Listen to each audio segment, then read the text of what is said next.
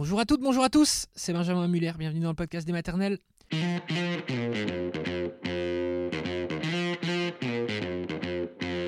Le podcast des maternelles et aujourd'hui on parle de ces parents, de ces mamans d'enfants en situation de handicap. Vous allez entendre Morgane, Morgane qui est la maman de Nat, et puis nous serons juste après avec une psy Manuela Boro pour parler de ce sujet douloureux.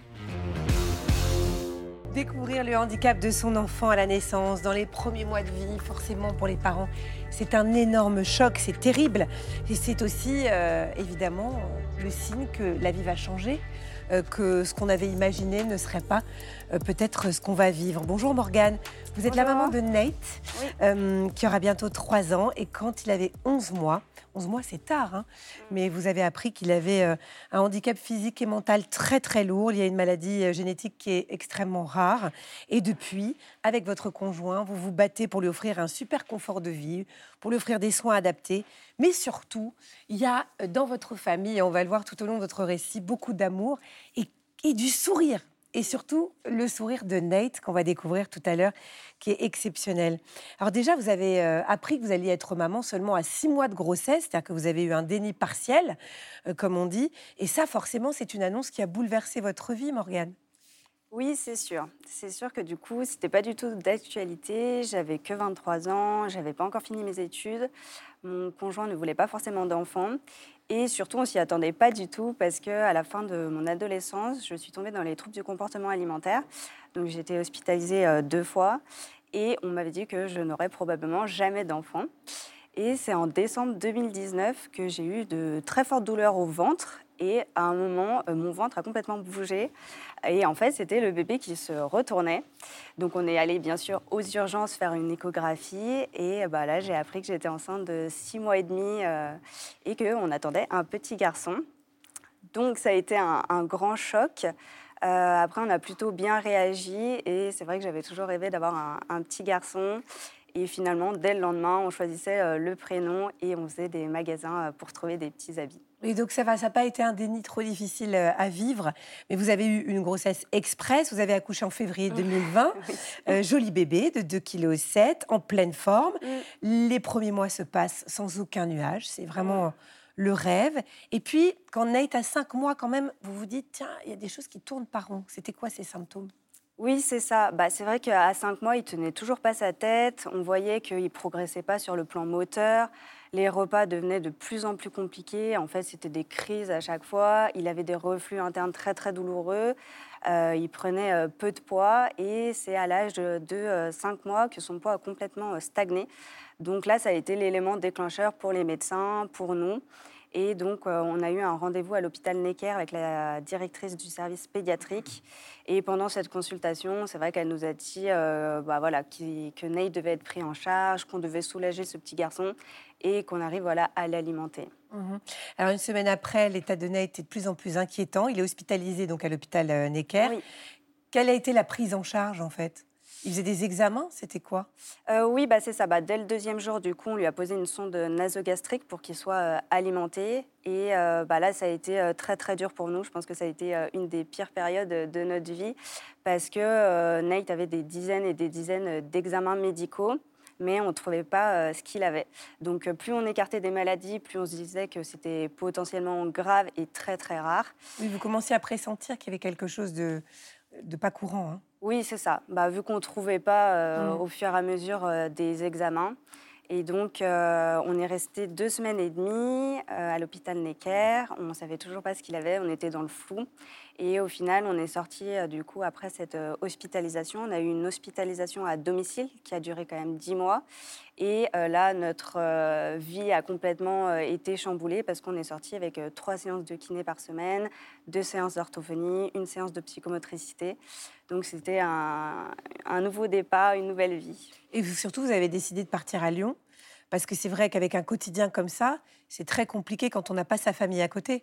Et votre famille est lyonnaise. Oui, c'est ça. Bah, en fait, je devais reprendre le travail euh, pendant euh, l'hospitalisation euh, de Nate. Et là, les médecins m'ont tout de suite dit, mais c'est pas du tout possible de reprendre le travail maintenant. Donc, c'est là qu'on a décidé de, retourner à Lyon, parce qu'on est lyonnais de base. Et on avait vraiment besoin de ce soutien de, nos familles. Donc, nous voilà de retour à Lyon avec un, un nouveau quotidien. Victor, le papa, il a pu être en 100% télétravail donc ça, ça a été une grande chance pour nous. Et euh, notre quotidien était rythmé par euh, les visites des infirmières et euh, toutes les séances de rééducation. Et pendant ce temps, du coup, l'hôpital Necker continuait à investiguer pour trouver la, pathologie de, ça, Il cherchait la maladie. Et puis c'est en décembre 2020 mm. que la neuropédiatre de Nate à Necker vous a enfin annoncé le diagnostic. Alors est-ce que vous pouvez nous expliquer quelle est la pathologie de Nate? Euh, oui, tout à fait. Donc, c'est une maladie génétique extrêmement rare qui s'appelle le syndrome d'Alan Erdon Dudley. C'est une maladie génétique euh, liée au chromosome X, donc ça vient ça provient uniquement euh, de la mère. Alors dans notre cas, c'est encore plus rare, c'est une mutation de novo, ça veut dire que c'est vraiment la faute à pas de chance. Donc Puisque vous, vous n'êtes pas porteuse. Non, je ne suis pas porteuse du gène, donc c'est encore plus rare. Et c'est une maladie qui entraîne bah, un polyhandicap très lourd. les symptômes, c'est du coup une hypotonie de l'axe axial, une mauvaise prise de poids, une diminution de la masse musculaire. Euh, et euh, du coup un retard moteur euh, très important, moteur et intellectuel. C'est-à-dire qu'en fait, votre bébé s'est développé tout à fait normalement jusqu'à l'âge de 3-4 mois. Et puis après, il y a un mm. stop, en fait, c'est ça dans cette Oui, c'est ça. En fait, Nate va avoir bientôt 3 ans, mais depuis l'âge de 3-4 mois, il a peu évolué sur le plan moteur et, et intellectuel. Euh, donc euh, forcément, ça a été un, très gros choc quand on nous l'a annoncé. On connaissait bien sûr pas du tout cette maladie et euh, on savait que le quotidien allait être bah, vraiment différent à mmh. partir de ce moment-là. Et bah, d'un autre côté, c'était aussi un petit soulagement de savoir enfin ce qu'il avait après tous ces longs mois de, de, recherche. Bien sûr. Vous avez pu le soulager un petit peu de ses symptômes, ses remontées gastriques et tout qui le gênait tant? Oui, oui, oui. Au fur et à mesure, du coup, on a, on a compris euh, les problèmes et, euh, et c'est vrai que donc euh, à partir de ce moment-là, donc ça a été très dur et après on a décidé de vraiment se battre pour lui, pour ce petit rayon de, soleil. C'est un nouveau monde, c'est vraiment un monde parallèle et euh, voilà, il faut se battre pour tout. Mm. Donc euh, c'est vrai que pendant quatre mois, je me suis euh, battue pour qu'il soit opéré, pour que finalement il ait une gastrostomie. C'est une sonde gastrique et c'est beaucoup plus confortable. Depuis, il prend plus de poids. Ce qui est compliqué en fait pour vous, c'est que comme toutes les maladies rares, et ça il faut, je pense, le dire et le rabâcher, les médecins sont très démunis aussi. Oui. Parce que j'imagine qu'il y a très peu de spécialistes et que finalement, même eux ne hmm. savent pas trop comment prendre en charge ces enfants, non? Vous n'êtes pas heurté à ça? Si, si, si, si, complètement, parce que du coup, c'est une maladie extrêmement rare. Ça concerne moins d'une personne sur un million. Donc, c'est sûr qu'il y a très, très peu de spécialistes qui connaissent euh, cette maladie. De plus en plus, il y a quand même des recherches sur cette maladie, donc c'est porteur d'espoir. Par exemple, Nate, il a un traitement euh, pour sa maladie génétique qui prend depuis plus d'un an et demi. Après, c'est un traitement qui est en essai clinique. Donc, euh, donc voilà, mais on essaye vraiment de se renseigner, d'échanger avec des neurologues, mmh. des, chercheurs un peu euh, partout dans le monde, avec d'autres euh, parents aussi.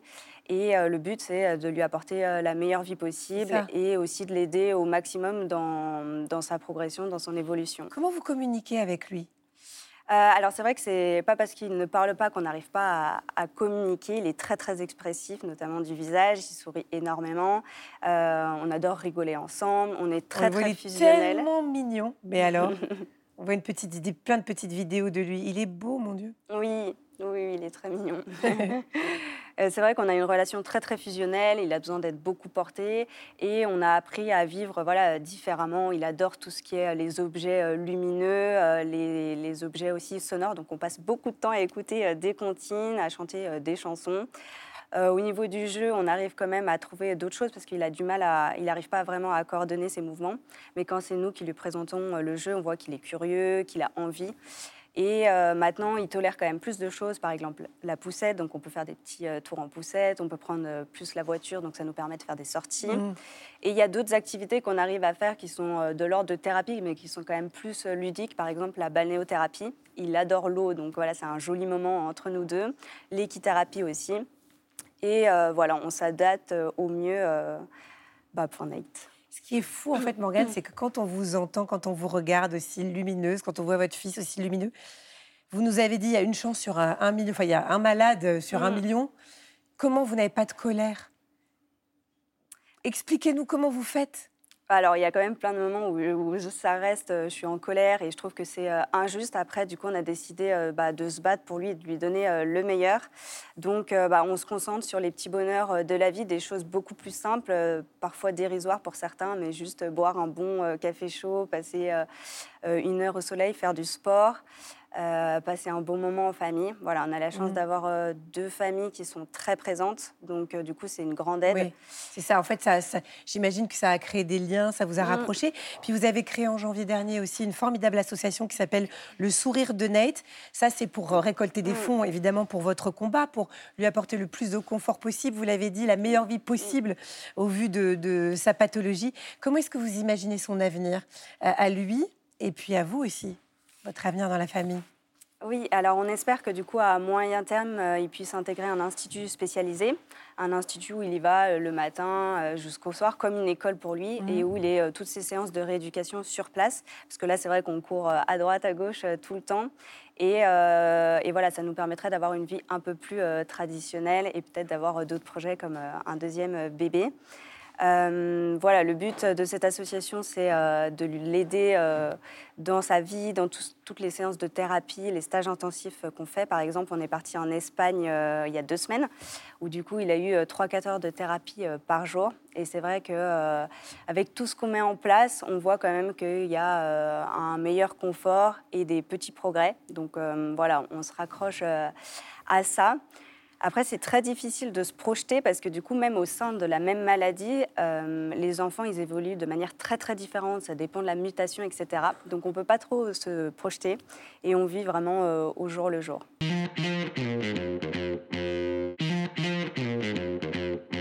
Manuela Bro. Bonjour Manuela, merci d'être avec nous. Vous êtes psychologue, chercheur en sciences de l'éducation et experte du concept de résilience que j'évoquais euh, à l'instant. Vous avez notamment participé aux ouvrages Récits et résilience, quel lien chez l'Armatan et la parole de l'enfance au service de ses droits euh, aux presses universitaires de Liège. Euh, on l'a dit, c'est je sais pas, c'est un tsunami d'apprendre que son enfant est mm. polyhandicapé, surtout quand au début tout se passe très très bien. On l'a entendu dans le témoignage de Morgane, alors que déni de grossesse, ça aurait pu mal se passer. Non, là c'est formidable. Et on, sent quand même qu'elle a tout de suite pris le taureau par les cornes. Euh, déjà, il y a cette espèce d'organisation de on part à Lyon, on va s'entourer de notre famille, on va profiter des moments, même très simples. Où est-ce qu'on va la chercher? Cette résilience? Comment est-ce qu'on peut analyser cette réaction? Alors, c'est vrai que souvent, au moment de l'annonce, on observe deux temps. Le premier temps, qui est généralement celui de la sidération, parce que là, on se dit un petit peu, mais qu'est-ce qui me tombe sur la tête? En théorie, ça, ça n'arrive qu'aux autres, ça peut pas m'arriver à moi. Et surtout, comment je vais, qu'est-ce que je vais pouvoir faire de ça? Et après, le deuxième temps, c'est le moment où on va pouvoir reprendre du pouvoir d'agir sur la situation. Donc là, c'est qu'est-ce que je peux faire, de quoi je me sens capable à l'instant T? Et souvent, c'est celui de l'information. Donc on va chercher plein d'informations. C'est le moment où on pose 10 000 questions aux professionnels de santé. Et je le redis, c'est important, il n'y a aucune question bête. Donc même poser des mmh. questions très naïves, c'est très important. Et aussi des questions euh, aux parents, aux familles qui ont ces expériences, parce que on oublie trop souvent que les professionnels de santé sont des experts de la maladie, pas toujours du handicap, et encore moins de comment on élève au quotidien un enfant porteur de handicap. Donc il faut bien faire euh, euh, la différence entre les deux, la complémentarité de l'information, et puis les mots-clés, c'est euh, adaptation et créativité. Ça, c'est ce qui aide. Des questions, on en a reçu plein, notamment celle de Marlène qui vous dit Nous avons appris que notre fille de 3 mois est handicapée. Comment l'annoncer à son frère de 4 ans et le préparer à cette vie future bouleversée? Bouleversée. Oui, alors quand, quand j'entends bouleversée, j'entends aussi que cette famille, elle est sans doute anxieuse. Et, en fait, peut-être que c'est peut-être là un petit peu le petit point à faire attention, c'est qu'on peut présenter euh, au petit frère, c'est ça, Au, au, grand frère de 4 ans. C'est voilà, c'est expliquer au grand frère que euh, la petite sœur, elle a, on s'est appris qu'elle a une différence. Mais je suis pas sûre qu'il faille insister plus que ça sur le fait que ça puisse potentiellement euh, être une déflagration, parce qu'on risque de transmettre une anxiété que souvent le grand frère il n'aura pas, parce qu'il ne connaît pas forcément le handicap. Et par contre, peut-être lui dire que ça va être peut-être un peu différent que les petites sœurs de ses copains à l'école, mmh. mais peut-être pas plus que ça. Je pense que le handicap doit rester à sa juste place au centre. On doit toujours garder l'enfant au centre. Et, parfois, le handicap a, tendance à prendre la place au centre des familles. Donc, remettre l'enfant à sa juste place et le handicap à sa juste place. Euh, Brigitte nous dit Je suis la grand-mère d'un petit garçon de 3 ans polyhandicapé. Je vois bien que le couple de ma fille bat de l'aile. Comment faire pour que leur couple reste uni quand le quotidien est si compliqué? Alors, ça, j'imagine que ça touche beaucoup de familles. Ça touche beaucoup de familles et j'ai- presque envie de dire que c'est une question qui est, transversale, qui touche tous les couples, parce que tous les couples sont confrontés à l'adversité à un moment ou- à un autre. Donc euh, là, peut-être le, le premier conseil, c'est euh, recréer un lien privilégié dans le couple et donc passer des moments dans le couple. Et encore une fois, il ne faut pas que le handicap soit au centre. Le, le couple doit garder des petits moments pour lui. Et ça peut être, alors si euh, cette euh, mamie, elle Bah, est disponible J'allais dire, sa grand-mère semble dispo. faut profiter. Ouais. Et, et ça peut être très chouette de, de- de repartir un peu dans les premiers moments de la relation, se donner rendez-vous au restaurant, se faire beau, se donner rendez-vous là-bas. Même si on sait que c'est compliqué. Déjà, en devenant parent d'un enfant qui va bien, c'est compliqué de trouver du temps pour soi. se Alors préserver là, ces moments-là. Mais je pense que c'est indispensable. C'est vraiment indispensable. Ces petits il faut se moments on forcer presque. Pour avoir Il ces faut surtout les planifier. Les. Parce que souvent, on sait que si, admettons, c'est une fois par mois, c'est déjà beaucoup une fois par mois. S'autoriser une petite sortie, demander à mamie si elle peut pas gérer les enfants. Ils sont couchés, on peut sortir. C'est peut-être plus on simple. planifie tel vendredi, on sort. Voilà. Après, vers 16h, des fois, on a un peu la flemme de sortir. Et c'est là où il faut se dire Mais non. c'est planifié. Parce que quand c'est planifié, on sait aussi. Ah, ça arrive, non La petite flemme Ouais. de sortir du- devant la télé, on sera Alors pas qu'en mal aussi. si c'est si- planifié, C'est une erreur. Ouais, voilà, si, si, si mamie est partante et qu'elle arrive, on va pas l'annuler. Voilà, on ne va pas l'annuler. Et surtout, dans, si 15 jours après, il y a un moment un peu plus difficile, on sait que, hop, dans 15 jours, j'ai ma petite soupape. Je Ouais. sais qu'on va avoir un, un petit moment tous les deux. Et surtout, ce petit moment-là, euh, on met, on- les enfants n'ont pas leur place au restaurant avec le couple. Sujet tabou, on ne parle de personne ni. Portable éteint. Personne. Ouais. Voilà, le petit moment pour soi, on ne parle que du couple, on ne parle que d'amour. C'est pas mal ça. oui. Ça vaut pour tout le monde hein, d'ailleurs. hein. Exactement. Question très importante de Béatrice. Elle vous dit Mon fils de 7 ans souffre du syndrome de Rett. Ma vie tourne autour des rendez-vous médicaux et je sens parfois que je peux craquer. Quels sont les signes d'un burn-out? Alors ça, c'est un risque vraiment euh, très fréquent. La charge mentale Ouais. est, très importante. Souvent, je demande trois questions à mes patients. La première, c'est est-ce que euh, dans les mois qui ont précédé, vous avez arrêté euh, des activités qui vous tenaient à cœur, qui vous ressourçaient, ou est-ce que vous les pratiquez moins, ou est-ce que vous n'y trouvez plus le- le même intérêt? Avant, ça vous ressourçait et plus maintenant. Deuxième question, est-ce que vous avez des troubles du sommeil? Est-ce que vous vous couchez avec l'esprit euh, complètement euh, envahi, vous vous sentez complètement submergé, peut-être même des douleurs au dos et que vous vous réveillez avec une charge comme si on se disait oh là là, j'ai l'impression de ne pas avoir dormi? Et, euh, et le troisième, c'est l'hypersensibilité, l'hyperémotivité. Mhm. Et si on a l'impression qu'on peut, euh, co- comme on pourrait vriller comme ça, Exploser, euh, voilà, ouais. exploser à tout moment. Et si on a répondu oui à ces trois questions, je pense qu'il est urgent, voilà, euh, on est sur la pente glissante, il faut se recentrer, reprendre des moments pour soi. Et là, j'ai un petit outil, euh, le carnet des moments pour soi. Ça, je le donne, ça marche très très bien. Le petit carnet des moments pour soi, on met une alarme tous les soirs sur son téléphone comme ça, on est obligé de le faire. Un moment où on est tranquille, euh, avant de se coucher. Et on sait que quand le téléphone sonne, on doit écrire dans son petit carnet qu'est-ce qu'on a fait pour ça aujourd'hui? Une minute, cinq minutes, dix minutes, c'est très important. Et au dos du carnet, ça fait, on met le petit moment, ça fait une banque de données. Et dans les, quand on est un peu plus triste, on relit son petit carnet. Et comme la mémoire est émotionnelle, ça fait une décharge d'émotions positives.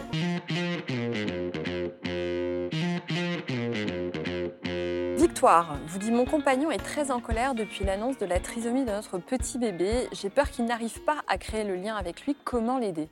Est-ce que euh, cette colère, c'est un sentiment qui peut euh, être voilà, ce, ce premier sentiment qu'on ressent? Alors, surtout la colère, c'est une émotion totalement normale et on peut mettre en place plein de choses, de- des méthodes de gestion, de gestion des émotions. Ça peut être euh, le sport, le yoga, euh, la méditation pleine conscience, un travail avec un psy aussi pour s'aider, pour euh, aider à apprendre à gérer ses émotions. Et puis, il y, a un- il y a un petit exercice que, que je propose régulièrement, comme ça, quand on a une grande colère. C'est par exemple en thérapie narrative, c'est d'écrire une lettre handicap. Donc, on peut commencer, euh, euh, cher handicap, l'objectif c'est de déposer toutes les émotions et de dire qu'on va gagner. Donc, cher handicap, depuis que tu es arrivé, euh, tu as bouleversé nos vies. Au départ, je t'ai détesté, j'ai eu, l'impression d'un raz-de-marée. Mais sache, handicap, que peut-être qu'on a perdu la bataille, mais on ne perdra pas la guerre, on finira, on vaincra, on gagnera et notre famille ressortira plus soudée. Ça, ça aide vraiment à reprendre du contrôle sur la situation. Euh, une fois, on avait reçu ici, je me souviens, ça nous avait tous marqué, une avocate qui défendait beaucoup de familles ayant des enfants euh, atteints du trouble du spectre autistique. Et elle nous disait que souvent, c'est les parents avaient une énorme culpabilité à ressentir des, des fois des moments Oui. d'envie d'infanticide. J'essaie de le mettre en mettant le plus de nuances possible parce que c'est quelque chose de très touchy. Mais est-ce que ça, c'est quelque chose que vous constatez aussi Bien avec sûr. le handicap Bien sûr, Qui est parce- ultra culpabilisant et On en C'est a beaucoup parlé récemment ouais. avec euh, l'histoire horrible qui Oui. est arrivée. hein, mais... C'est ça. En fait, ces émotions-là, elles sont totalement normales, mais on est dans une société où finalement, on a- on- c'est comme si on n'était pas OK avec nos émotions. Alors qu'en fait, elles, ont to- elles sont logiques et si elles arrivent, il faut les aider à sortir. Donc surtout se dire que c'est normal. Et puis je pense qu'il n'y a même pas besoin d'avoir un enfant handicapé. Je pense que tout parent, de temps en temps, s'est dit, est-ce que je l'attraperai pas un peu, je le secouerai pas un peu, parce qu'il il y a des moments, euh, il m'énerve ou elle m'énerve. Et, et en fait, c'est normal. Il faut vraiment se faire accompagner par des psys pour mettre en place des techniques au quotidien pour vraiment apprendre à gérer. Et puis peut-être apprendre à déléguer. C'est comme si, on, on- en tant que parent, on était obligé de tout assumer en permanence. Il faut apprendre à déléguer et accepter de déléguer. Et ça, ça peut nécessiter un vrai travail sur soi. Carla vous dit euh, quand le handicap vient d'une transmission génétique, comment éviter de culpabiliser toute sa vie d'avoir mis au monde un enfant handicapé? Alors ça, la première question que je pose, c'est inverser la situation. Est-ce que vous pensez, quand j'ai une maman qui culpabilise, est-ce que vous pensez qu'une maman qui a mis au monde un enfant qui n'est pas porteur de handicap se dit tous les jours Waouh, qu'est-ce que je suis forte, c'est grâce à moi que mon enfant est en bonne C'est santé vraiment des gènes de, Voilà. de- de Voilà. Donc en fait, ça n'est pas de la faute, de la responsabilité de la maman, et surtout, il n'y a aucune intention. Et même en cas de transmission d'une mutation génétique, il ne faut pas oublier que la maman est elle-même victime, qu'on lui a elle-même transmis, et sa maman, elle-même, involontairement, lui a transmis cette mutation. Donc toutes les personnes sont victimes, et c'est un coup de pas de chance. Euh, je suis la maman d'un fils handicapé de 15 ans, nous dit Claire Vie. Il ne cesse de me dire que c'est de ma faute s'il est comme ça. C'est très dur pour moi. Comment réagir? Alors c'est extrêmement dur, mais alors là, moi, c'est... C'est génial, c'est une très très bonne nouvelle. C'est un ado qui fait sa crise ado, d'adolescence. Ouais. Voilà, donc en fait, Ouais. c'est au contraire un très bon signe de développement et je pense que cette maman, elle devrait au contraire se dire Ouais, là, là j'ai fait le bon job, j'accompagne bien mon enfant, il est en colère et il a raison d'être en colère. Serrer les dents, ça va passer. Pas qu'elle le prenne pour elle. Absolument pas. Au contraire, qu'elle se félicite, tout se passe bien. Ado aussi, euh, une question de Francesca. Elle vous dit j'ai deux filles, une de 16 ans et l'autre de 10 ans avec un lourd TSA, donc trouble du spectre autistique. Mon ado rejette le handicap de sa sœur, n'en peut plus et nous rejette tous depuis quelques mois. Comment désamorcer ça? Donc le rejet, a priori, Le rejet. c'est plutôt normal. C'est plutôt normal. Et puis là, ce que j'entends, c'est que c'est un ado, c'est plutôt sain. hein. C'est quelqu'un, c'est un ado qui exprime ses émotions. Très bonne chose, ce qui va plutôt bien. S'il le fait en- avec, dans la famille, c'est qu'ils sont en confiance pour dire Eh oh, j'existe. Mhm. Donc euh, là, je pense que c'est un ado qui demande un peu d'attention. Donc euh, peut-être euh, ce qui va être intéressant, c'est déjà lui accorder un peu plus de place. Et puis euh, peut-être privilégier des moments aussi en duo Oui. avec, euh, avec cet enfant. Et puis ça peut être des petits moments tous les jours. Mieux vaut la qualité à la quantité. Ça peut être ne serait-ce que le soir au dîner. Comment s'est passée ta journée Euh, Voilà. Et même si les ados, de temps en temps, euh, il y a des réponses très courtes, Oui. il sait qu'il y a un moment, si ça va pas, on va lui ouvrir une petite porte et il, Mm. il pourra déposer ce qu'il a déposé. Il y a des réponses très courtes. On peut leur envoyer des messages sur WhatsApp. On a peut-être plus de chances d'avoir des réponses qu'à table. Potentiellement. Moi, je les appelle parfois. C'est vrai? Et du coup, on peut discuter. Oui. Non, mais c'est- il faut, faut, faut tout tenter. hein. Ah Des, ben, moi, des je tente stories. tout, ouais, des- ouais, bien sûr. Ah, ça, ça marche bien. C'est vrai? Non, c'est vrai. Euh, comment aider les parents confrontés à un bouleversement si difficile demande Fleur, parce qu'on dit beaucoup il faut se faire aider, etc. Mm. Concrètement, là, il y a une terrible annonce aujourd'hui. On va voir qui, on va voir quoi, on s'y prend comment? Alors, euh, le plus de personnes possible, des professionnels, des familles qui ont vécu euh, la même chose, Des associations. ouais. des associations. C'est vraiment important de se faire aider, euh, le plus de témoignages possible, et puis soi-même se faire aider. Je pense qu'un travail psy, c'est vraiment important. Avoir un sas de décompression où on peut déposer des choses, même des choses où on peut dire des phrases horribles. On sait que le psy va, va écouter sans juger, et c'est important d'avoir ces moments de sas de décompression. En gros, des professionnels pour accompagner à long terme, et aussi des personnes pour aider au quotidien. Laura vous dit notre fille de 13 ans s'occupe beaucoup de son petit frère handicapé. Elle veut lui donner à manger, l'aider à faire ses exercices de kiné. C'est parfois trop. Euh, Faut-il la limiter? Alors, peut-être le, risque, ça devienne, c'est qu'elle devienne un enfant qu'on appelle parentifié, Ouais. donc qui, qui prend un peu le, le- le rôle du parent. Alors, il faut peut-être un peu limiter le surinvestissement, surtout là, quand j'en ai, c'est des exercices de kiné.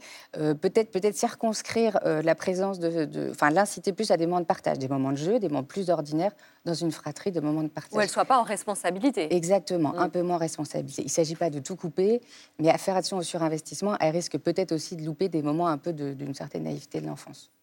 Tatiana nous dit Mon mari ne supporte plus que les autres parents ne parlent qu'à notre fille et pas à notre fils qui est en fauteuil roulant. Il est très en colère. Comment l'apaiser? C'est marrant de voir qu'il y a beaucoup de mamans qui- nous écrivent euh, en parlant de leur mari. Ouais. Et les maris n'écrivent pas directement. Euh, alors, euh, comment aider le, le- le père? Alors, pareil, hein, euh, le papa, il faut qu'il ait des méthodes pour gérer la colère. Euh, ce que je mets en place parfois sur les réactions euh, dans la rue, où parfois l'enfant handicapé devient un objet de curiosité, on le regarde bizarrement, mais on lui parle pas, c'est avoir des phrases pompiers. Donc petite phrase pompier, on la prépare en amont, on la met dans la poche et on sait qu'on peut la dégainer à n'importe quel moment. Là, par exemple, dans la rue, ça pourrait être un truc du genre euh, Vous avez l'air très curieux, si vous voulez, on prend un café, je vous raconte ma vie avec mon enfant handicapé, ça a l'air de vous intéresser. Voilà. Et ça peut désamorcer plein de choses. Donc la phrase pompier, la préparer en amont C'est marrant, et l'avoir phrase pompier. dans son Ouais, sac. j'aime bien, Ouais. c'est pas Ouais. on- on- on- flèche. nos enfants, il faut les armer, voilà, deux, trois phrases pour toutes les. Et les avoir dans ses poches ou dans son sac. Alors j'ai beaucoup d'accidents de machine à laver avec des phrases dans les jeans, mais Bah alors, mon fils qui a les cheveux longs, lui dit tout le temps T'es une fille, t'es une fille, t'es une fille. Vous n'aurez pas une phrase pompier? On la cherche. Et alors en fait ouais, c'est à lui, c'est à lui de la trouver. Ouais. Mais oui, qu'il la vous avez trouve une idée, là, je veux bien, on est cinq. T'es une brillante idée. Phrase pompier, j'aime bien. Euh, je suis en train de réfléchir. euh, Qu'est-ce que- qu'est-ce qu'on peut donner Sur la phrase pompier, peut-être qu'il peut chercher euh, quelqu'un euh, dans, dans l'imaginaire Ouais. qui, est- qui est- qui est chouette avec les cheveux longs. Et puis voilà. Ouais.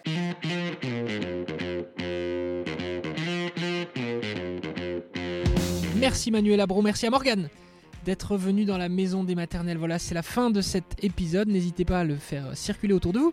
Si vous pensez qu'il peut intéresser des gens dans votre entourage, je vous souhaite à toutes et à tous une bonne journée. Au revoir.